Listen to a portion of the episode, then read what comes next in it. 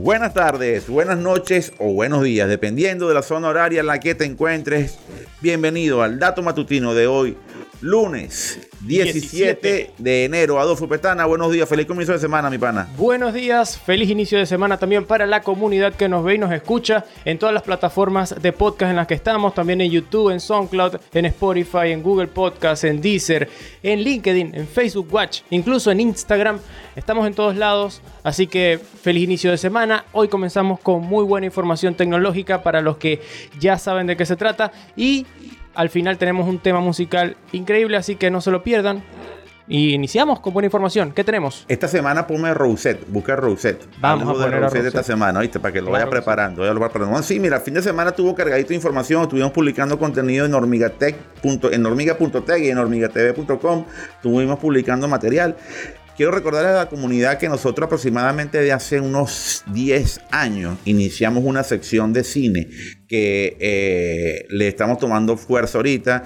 Publicamos bastante contenido, tanto de cine internacional, norteamericano, hollywoodense, como del cine europeo, cine español. Estuvimos colocando algunos, algunas noticias interesantes en la página. Así que cuando tengan chance, si les gusta el cine, les gusta hablar de conocer de películas, ahí tenemos esa sección que tiene ya un tiempo dentro de los conceptos que manejamos acá en Hormiga y, y nos gusta pues comentárselo y compartírselo. Hablando de cine, dígalo. Paréntesis, esta semana se estrena Spoiler alert, Cine sin cotufas. Al fin, compadre. Esta semana se estrena y voy a hablar, voy a estar hablando, voy a estar comentando la película Sing 2, porque iba a empezar con Spider-Man, pero es que Spider-Man ya tiene rato y yo me atrasé, es mi culpa, lo siento.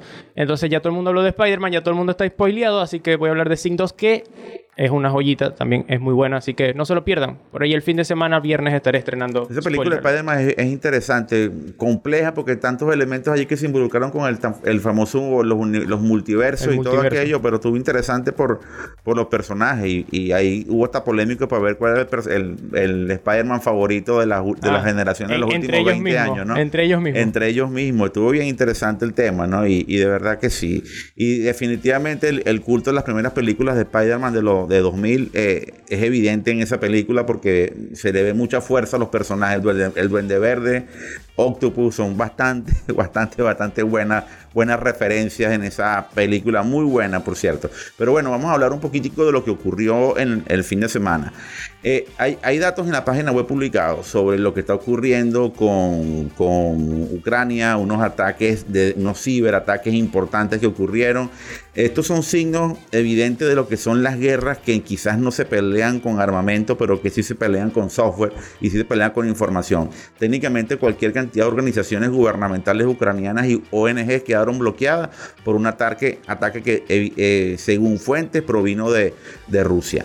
Eh, también hubo el fin de semana bastante movimiento con relación a algunos, algunos acciones legales que tomó el gobierno ruso contra algunos hackers o algunos ciberdelincuentes que a los cuales se les detectó que habían cometido bastante delito. Toda la información está publicada en, la, en las páginas de nosotros. Quería comentarlo porque es un tema que estuvo bastante movido, bastante movidito el fin de semana. Quiero hablar ahorita y quiero arrancar con un datico de Tesla, que obviamente no podemos dejar de hablar de carros eléctricos y de... Para variar, para variar. No hay que hacerlo porque es un tema que va a estar en boga todo el año y ellos acaban de firmar un acuerdo, ya está publicada en la página de nosotros, en Hormiga TV, eh, un acuerdo con un productor, uno de los principales productores o unas principales compañías mineras que extrae grafito. Y, es importantísimo porque fíjate hasta, qué nivel de, detalle están llegando ya las marcas o las compañías que tienen carros eléctricos el, con el tema de los componentes para la fabricación de las baterías, de las pilas.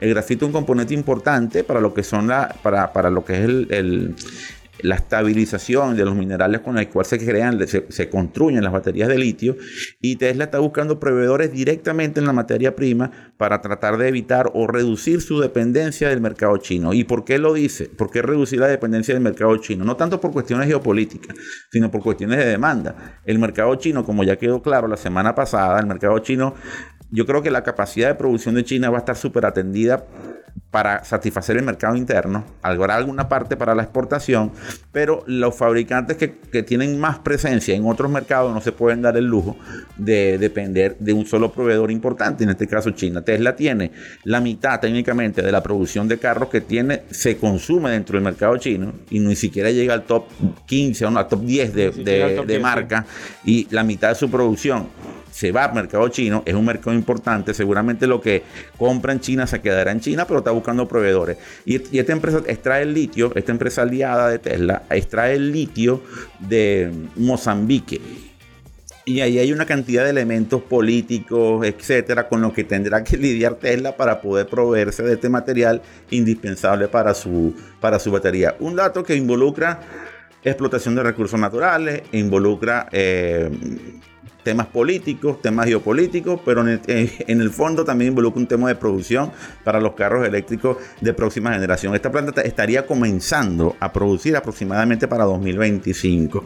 Dato interesante porque son los movimientos que hacen las compañías para mantenerse y entendemos, entendemos nosotros lo que implicará el tema de la movilidad eléctrica en el futuro. Un temazo y un tema verdaderamente importantísimo. Es el tema de, de este año. Es el tema de este año, pero hay otro tema que no es menos importante y es con el dato con el que cerramos el dato matutino de hoy tiene que ver con Walmart. La gran cadena minorista de los Estados Unidos ya está dando pasos directos para tener su presencia en el metaverso. Bueno, pero no, me extraña. No solamente va a, va a, estar con muñequitos y tal, no, va a crear su propia cripto. ¿Ok? Su propio mecanismo para que la gente compre a través de, a través de Walmart va a tener tokens, va a tener cualquier cantidad de productos y buena, y algunos de los elementos que se comercialicen en este metaverso de Walmart también se van a poder ver tangibles, ¿ok? Entonces es como que ellos están ahorita en una fase de mucho análisis, de mucha adecuación, porque ellos comentan en la nota que también está publicada allá en la página, ellos comentan algo interesante. Nosotros perdimos la carrera del comercio electrónico o entramos muy tarde en la carrera del comercio electrónico y efectivamente si bien Walmart vende bastante a través de sus páginas web a través de sus correos de su comercio electrónico el mercado se, atomizó y técnicamente lo lideró Amazon Amazon, le da duro a, a Walmart y no, no, tiene una tienda física. Y, y, Amazon tiene servicio en Estados Unidos de comida, de venta de, de mercado y súper atendido y súper movido. Y Walmart perdió la carrera en ese segmento, no es líder en, ese segmento en los Estados Unidos simplemente porque entró tarde. Con relación al metaverso, ellos están viendo que tienen que hacerlo porque obviamente no quieren perder una, una nueva carrera en un, en un universo, Adolfo, que por lo que pinta, pinta algo también que obviamente nosotros estamos comenzando a entender lo que implicará esto, pero tiene muchos elementos importantes porque es una nueva economía que Pero más temprano que tarde, a mediano plazo, se viene hormiga también en el metaverso, ¿cómo no? Claro que sí, estamos trabajando y vamos a trabajar en eso porque tenemos que tener presencia allí y créanme que lo vamos a hacer y estamos trabajando en ello. Eh, es un trabajo a mediano y largo plazo y estamos trabajando ya para tener alguna presencia de una u otra forma nosotros allí también. Por ahora es todo. Hoy lunes 17 de enero cerramos por este lado. ¿Qué tienes de buena música? No, sin antes anunciar la buena música para la gente que nos ve en cualquier plataforma de video, sea YouTube, LinkedIn o Facebook Watch. Escúchenlo en SoundCloud, Spotify, Deezer, Google Podcast o en cualquier plataforma de audio para que escuchen este temazo de la banda o el dúo sueco Roxette. Esta canción es del año 1988, se titula Listen to Your Heart, Escucha tu corazón. Dato curioso, tiene una versión en español también grabada para su álbum eh, Baladas en Español del 96. Claro. Que se titula Habla el Corazón. Es una canción, una versión en español, pero vamos a escuchar la original que me parece una joya musical. Así que con esto despedimos el dato matutino de hoy. Dicho sea de paso, esta canción estuvo en los principales charts del momento. Recuerdo que la escuchaba en español y en inglés y, recuerdo porque tuve el, la fortuna de estar muchacho y joven y ver eso en, su momento. ¿no? Yo, yo no la escuché en su momento, pero todavía la escucho, o sea, la escucho ahora y se, se me eriza la piel. Ah, caramba, qué motivo el muchacho. bueno, eh, como siempre decimos por acá, no se olviden que la información es poder y nosotros aquí en Hormiga TV y hormiga.tech. Queremos que tú tengas el poder. Sí, señor. Hasta mañana.